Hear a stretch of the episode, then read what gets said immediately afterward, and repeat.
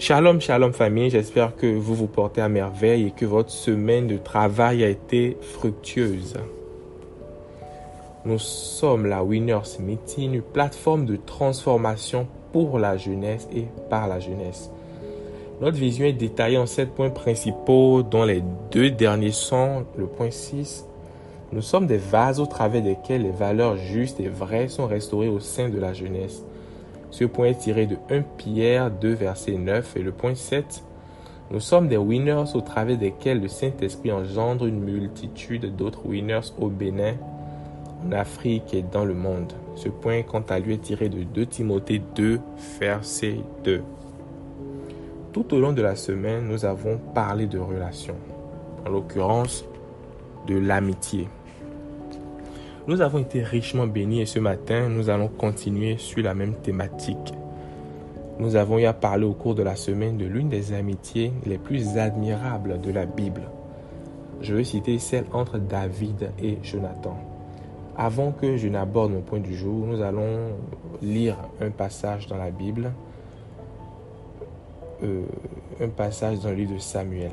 De Samuel 9, verset 1, David dit, Reste-t-il encore quelqu'un de la maison de Saül pour que je lui fasse du bien à cause de Jonathan. Nous allons vers le verset 6 et 7 maintenant. Et Méphibosheth, fils de Jonathan, fils de Saül, vint auprès de David, tomba sur sa face et se prosterna. David dit, Méphibosheth, et il répondit, Voici ton serviteur. David lui dit, Ne crains point, car je veux te faire du bien à cause de Jonathan ton père. Je te rendrai toutes les terres de Saül, ton père, et tu mangeras toujours à ma table. Amen. Jonathan était pour David un bon ami un ami fidèle. Il aurait pu voir David comme un obstacle à son accession à la royauté, tout comme d'ailleurs son père Saül voyait David comme une menace à son, maintien sur le trône. Mais cela n'a pas été le cas. Jonathan a vu en David un ami envers qui il a été dévoué jusqu'à sa mort. Jonathan d'ailleurs été un artisan majeur de l'accession de David au pouvoir. Sans lui, David aurait probablement été tué par Saül son père. Et après son accession au pouvoir, David n'a pas été un ami ingrat, bien au contraire il s'est souvenu de son ami Jonathan et pour témoigner sa reconnaissance, il a souhaité faire du bien à l'un de ses descendants puisqu'il était mort.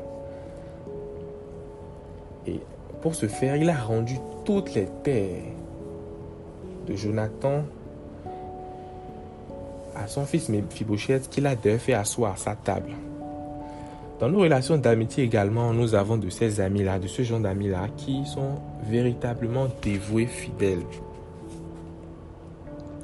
Je veux parler de ce genre d'amis-là qui n'hésitent pas à répondre présent à toute heure du jour comme de la nuit lorsque nous les sollicitons. Ce genre d'amis pour qui notre intérêt personnel est tout aussi important à leurs yeux que leurs propres intérêts. Ce genre d'amis précieux qui tendent à devenir des frères ou des sœurs. Mais est-ce que est-ce qu'il nous arrive de nous asseoir, de réfléchir à, ces relations d'amitié-là et de réaliser et de reconnaître leur mérite? Ou est-ce que nous nous comportons envers ces amis, envers ces personnes-là, comme des amis aveugles, comme des amis ingrats?